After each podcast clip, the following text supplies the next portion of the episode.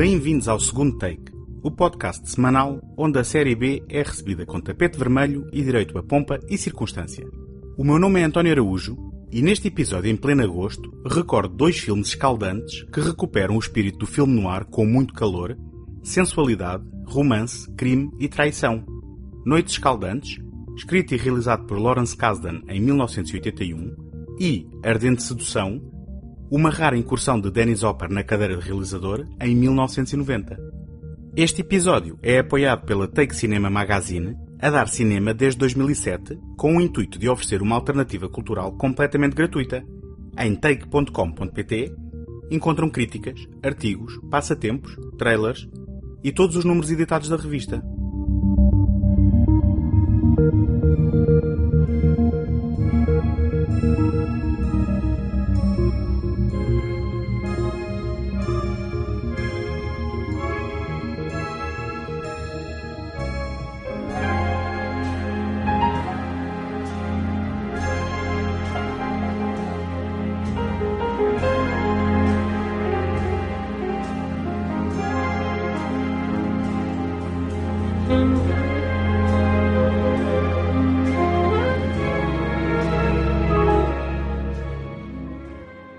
Para dar seguimento à saga estelar que fez nascer em 1977, George Lucas confiou a escrita do guião de O Império Contra-Ataca a Lee Brackett, veterana argumentista e colaboradora de Howard Hawks em inúmeros projetos.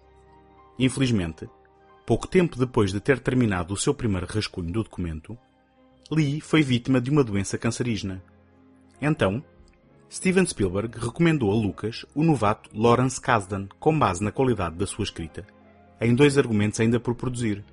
Logo no ano seguinte, não só Kazan foi responsável pelo argumento de Os Salteadores da Arca Perdida, o sucesso histórico realizado por Spielberg a partir de um conceito de Lucas, como se estreou na realização de um argumento da própria autoria, Noites Escaldantes.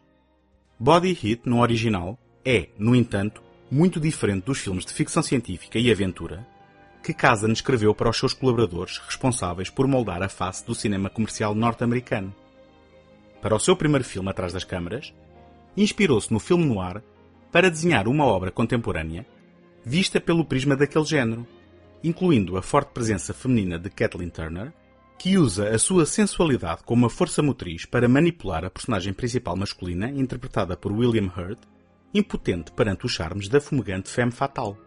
Os filmes apontados como influências maiores são O Arrependido, realizado por Jacques Tourneur em 1947, quando a Cidade Dorme, um filme de John Huston com produção em 1950, e, especialmente, Pagos a Dobrar, um dos exemplos maiores do género realizado em 1943 por Billy Wilder e cuja trama serviu de óbvio modelo ao autor.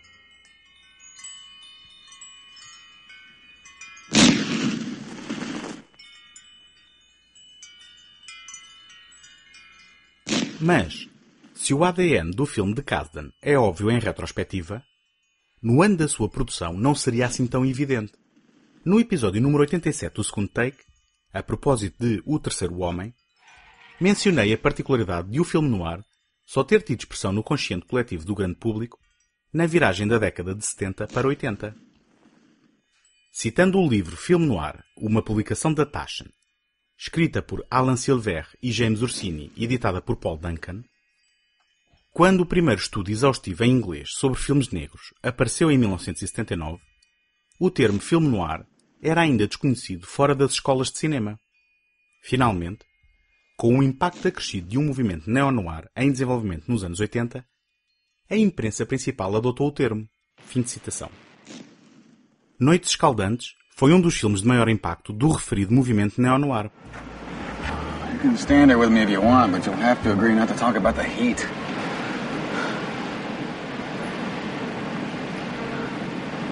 I'm a married woman, Meaning what? meaning I'm not looking for company. You should have said I'm a happily married woman. That's my business. What? How happy I am. And how happy is that? You're not too smart, are you? I like that in a man. What else do you like? Lazy, ugly, horny? I got them all. You don't look lazy. Tell me, does chat like this work with most women? Some, if they haven't been around much. I wondered. Thought maybe I was out of touch. Come on, I buy you a drink. I told you, I've got a husband. I'll buy him one too. He's out of town. My favorite kind. We'll drink to him. Only comes up on weekends. I'm liking him better all the time. You better take me up on this quick. In about 45 minutes, I'm gonna get up and go away. You want to buy me something? Yeah. I'll take one of those. What kind? Cherry. Cherry, make it two.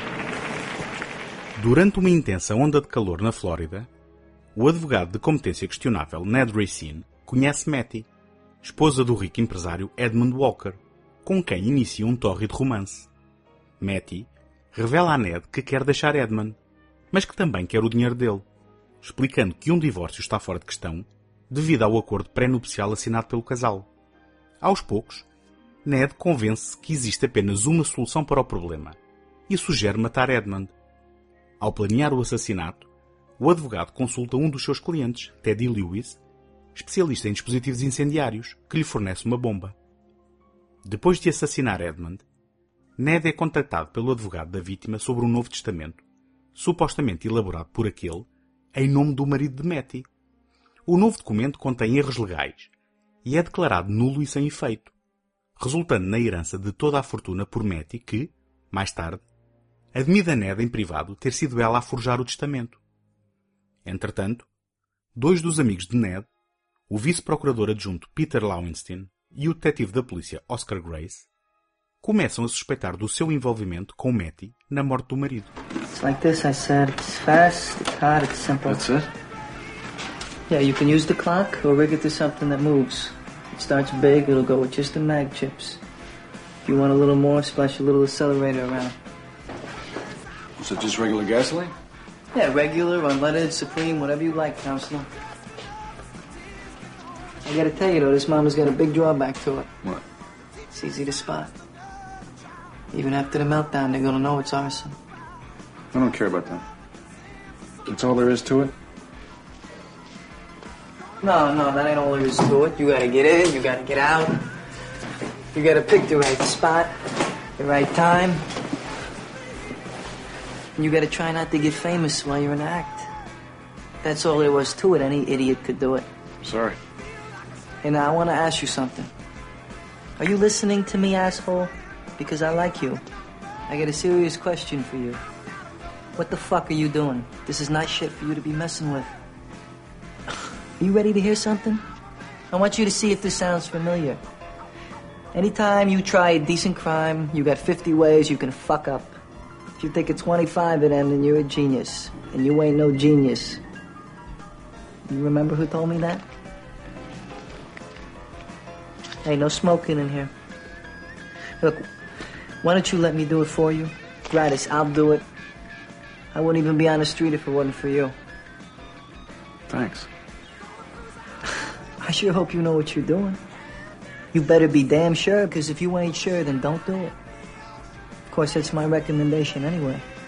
Don't do it. Because I'll tell you something, counselor, this arson is serious crime.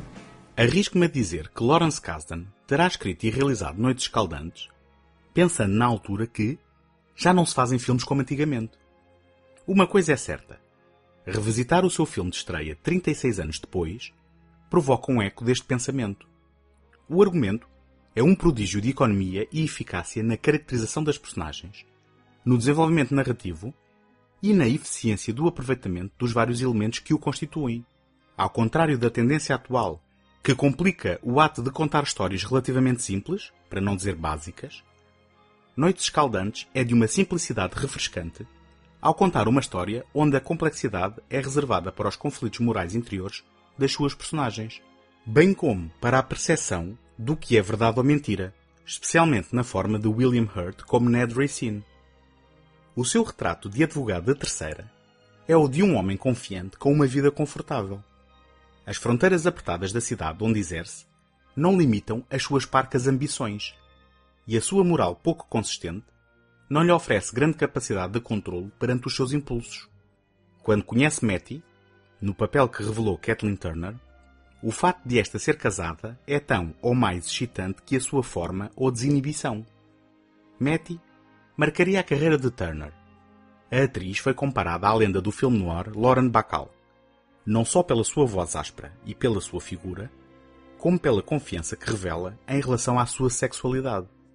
No elenco, ainda encontramos algumas surpresas como Mickey Rourke, no papel do criminoso Teddy Lewis, Richard Crenna, como o fadado marido de Matty, e especialmente Ted Danson, com uma interpretação convincente de competência, imprevisibilidade e empatia no retrato do vice-procurador adjunto dançarino, Peter. Everything's in order up to there. The problem comes in the language of the bequest to Heather.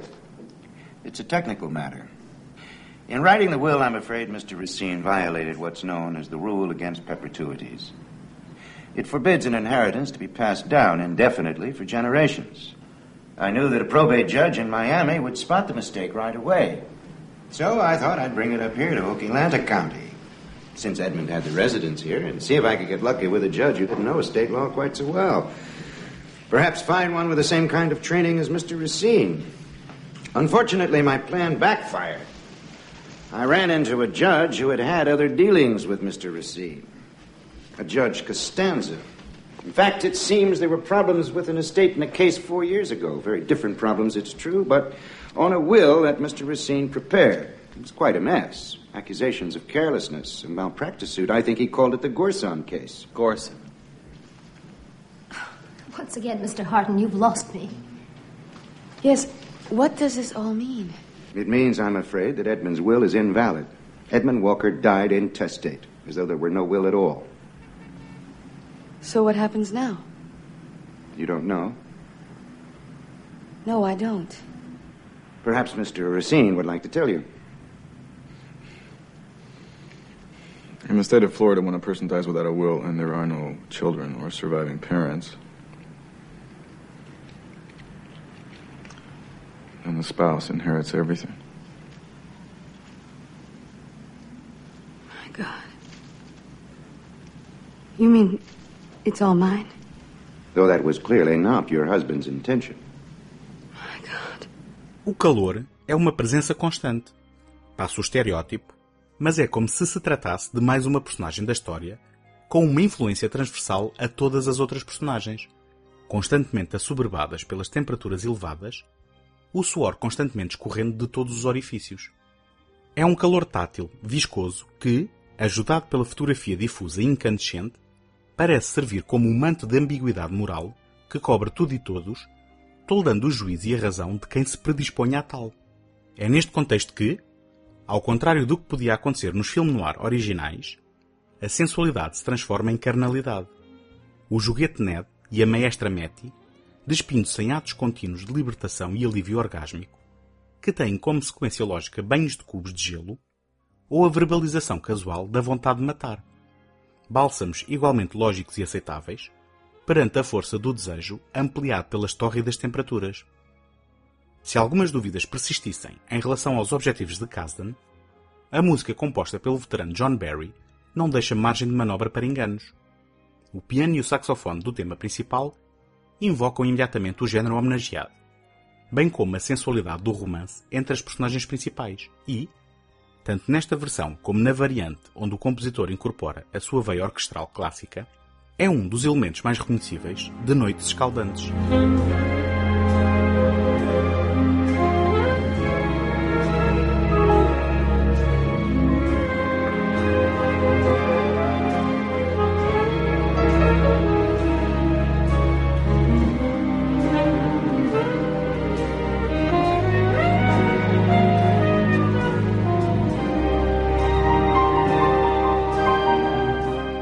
Na sua invejável e multifacetada carreira, Kasdan não voltou a este género. Como argumentista, regressou às bocas do mundo ao colaborar em Star Wars O Despertar da Força e no novo spin-off da saga sobre o Han Solo. Na cadeira de realizador, as suas obras vão desde o drama à comédia, passando pelo western e pela ficção científica. Mas bastou este filme para ajudar ao reconhecimento de um importante género cinéfilo americano, considerado menor durante muitos anos, e para lançar a carreira de Kathleen Turner, um ícone dos anos 80. Rever Noites Escaldantes é perceber, passadas quase quatro décadas, que este é um clássico moderno e não uma curiosidade datada.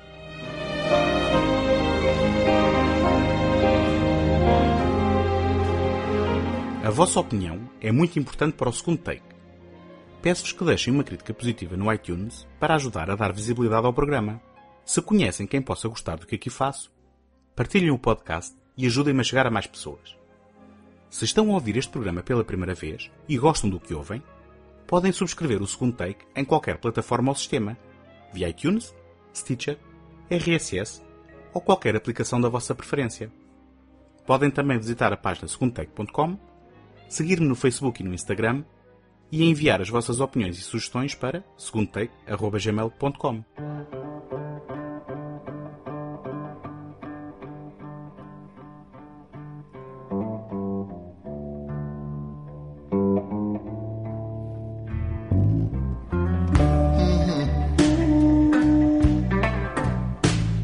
Charles Williams foi um autor de histórias de ficção no ar de pendor criminal. As Pulp Fictions que Quentin Tarantino celebrizou com o seu popular filme. Em 1953, escreveu o livro de bolso Hell Hath No Fury. Nove anos mais tarde, em parceria com Nona Tyson, escreveu o guião que adaptava o seu livro ao cinema, num filme que iria ser interpretado por Robert Mitchum, mas que nunca veio a acontecer. Num relato possivelmente apócrifo, Don Johnson contou como, apenas três dias antes de se dar início à rodagem de The Hotspot, um argumento para um filme de assaltos de Mike Figgis, Dennis Hopper apareceu com o argumento de 1962, escrito para Mitchum, baseado no livro de Williams, e disse: Vamos rodar antes este argumento. Independentemente da credibilidade da história de Johnson, a verdade é que, depois do afastamento de Figgis do projeto, a adaptação de Hell Hath No Fury foi rodada por Hopper e estreou-se em 1990 com o título The Hot Spot. Por cá estreou-se no ano seguinte com o título Ardente Sedução. E um elenco encabeçado pela estrela televisiva da altura Don Johnson, Virginia Madsen e Jennifer Connelly que, apesar de já contar com seis títulos no seu currículo à data, contava apenas com 19 anos de idade.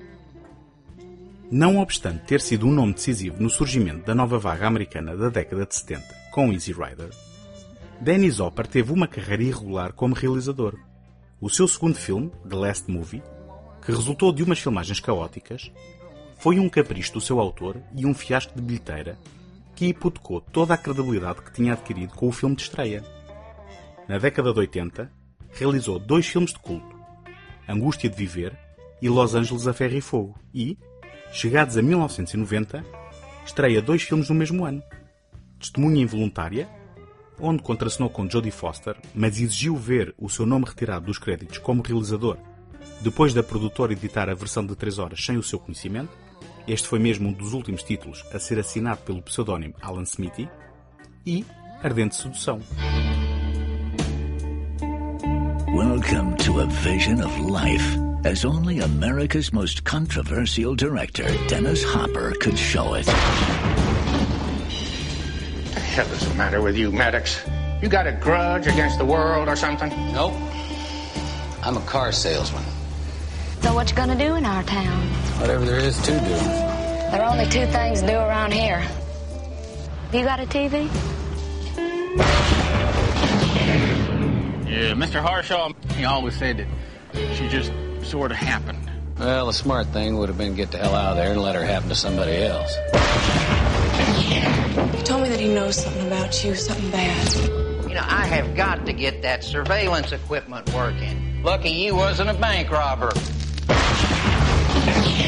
It's my batting average always been for staying out of trouble. It's baited with this much trim. You know you robbed the bank. We know you robbed the bank. That makes it unanimous. Maddox. Don't pay him. Do you understand me? Well, that little gal's got you all stoked up, doesn't she? Said nobody would ever be able to take my place. That you'd never be able to leave me. Because that's exactly how I want it. I swear to God, I'll kill you. No, you won't. Not now. Kiss me. The Hot Spot. Film noir for the 90s.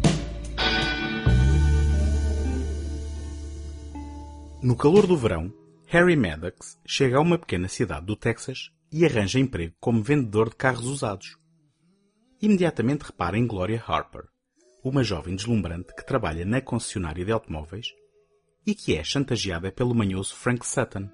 Dolly Hershaw, a mulher do dono da concessionária, seduz Harry que ao princípio resiste, mas a tentação carnal é demasiada e os dois dão início a um romance tórrido e conturbado.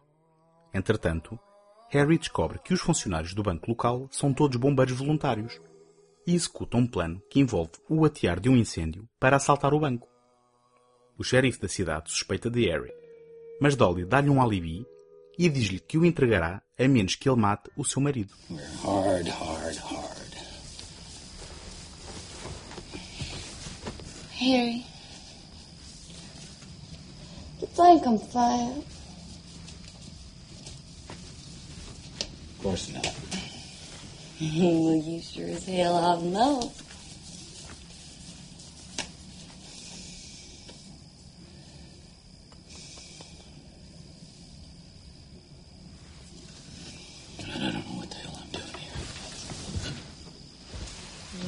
seemed like it at the time. It's my batting average always been for staying out of trouble. And it's baited with this much trip. Even zero. You're insulting.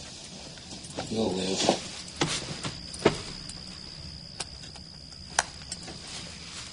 No, I don't mind a little insult now and then. As long as I'm sure it's just a little love play. It isn't.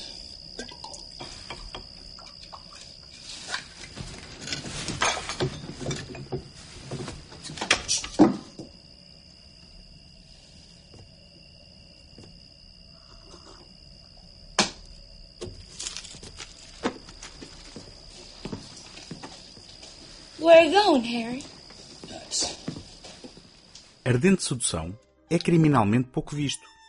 Não será um clássico do noir nem do neo-noir, mas é um filme altamente lúdico que oferece generosos momentos sensuais na construção de um triângulo amoroso entre Harry, um herói amoral numa composição competente de Don Johnson, a ingênua, inteligente e sonhadora Gloria, na forma luminosa de Jennifer Connelly, e a ardilosa, sensual e vingativa femme fatale de serviço, Dolly, Virginia Madsen, numa interpretação sem inibições e de uma entrega total, apesar de a atriz ter confessado mais tarde sentir alguma vergonha da quantidade de nudez apresentada na edição final. Voltemos ao elefante no meio da sala. Sim, Don Johnson tem uma interpretação adequada e competente. Apesar da sua carreira no cinema nunca ter igualado os níveis de popularidade de ação em Miami, a sua interpretação de Harry é convincente, tanto na vertente de galã relutante, como na aspereza da sua costela criminal. Possivelmente o seu tendão de Aquiles terá sido o seu ego e não o seu talento. Hopper, que também nunca teve papas na língua, partilhou mais tarde com a imprensa a experiência de filmar com Johnson. Passa a citar. Ele não era assim tão mau. Ele tem muitas pessoas com ele. Veio para este filme com dois guarda-costas, um cozinheiro, um treinador, ah, vamos ver, um piloto de helicóptero, porque ele chega ao local de rodagem de helicóptero, muito glamouroso. Vejamos, dois motoristas, uma secretária e, oh, sim, uma pessoa para tratar do cabelo, outra para a maquilhagem e outra para o guarda-roupa. Assim, quando ele anda pelo platô, tem pelo menos cinco pessoas com ele. Fim de citação. I'm sorry about um, the other day. I must have the book open to the wrong place. Oh, please. Well, I, I realized later what it must have looked like. My life's just been a succession of jams over floozies of one kind or another. Forget how to treat a real lady. What do you say we forget about the whole thing? Start over, make friends.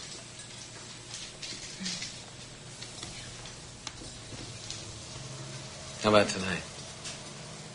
Want to go for a ride? Hey, look. Um, I have to get back. I'll drive you. It's just walking distance.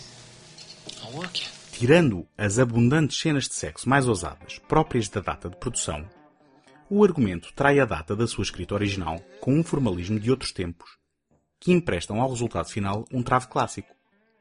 Tanto o objeto da chantagem de Frank, como os procedimentos policiais na investigação a Harry são algo anacrónicos, chegando a roçar a ingenuidade. Inclusivamente, o elenco secundário é constituído por um conjunto de coloridas personagens, com algumas interpretações estereotipadas, mas nunca aborrecidas, com destaque para Jerry Hardin e Charles Martin Smith, como o dono e empregado do concessionário, respectivamente, Barry Corbin como o xerife, William Sadler como o truculento Frank e, especialmente, o sempre fiável Jack Nance, que empresta o seu registro típico a Julian Ward, o responsável pelo banco, com uma queda para as dançarinas exóticas do bar de striptease da cidade. A paleta de cores da fotografia de Ulysse Tiger é viva realçando a temperatura dos dias quentes de verão. E a banda sonora, da autoria de Jack Nietzsche, é constituída por insinuantes composições de jazz, interpretadas por nomes maiores do género, incluindo Miles Davis e John Lee Hooker.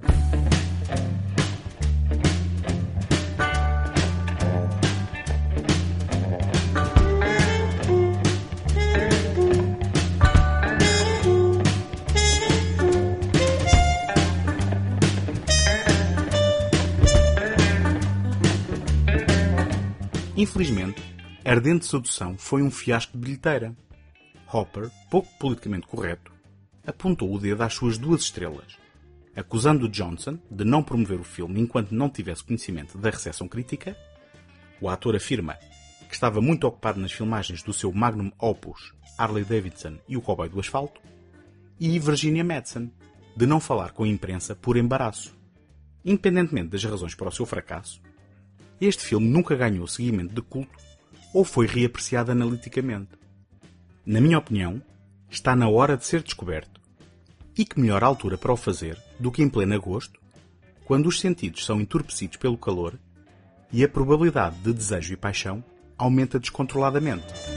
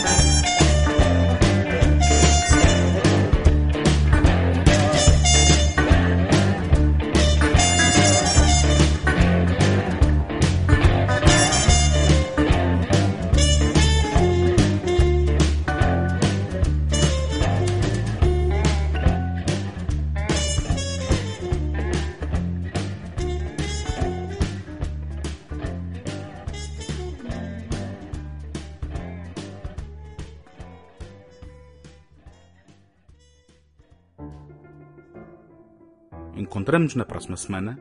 Até lá, boas fitas.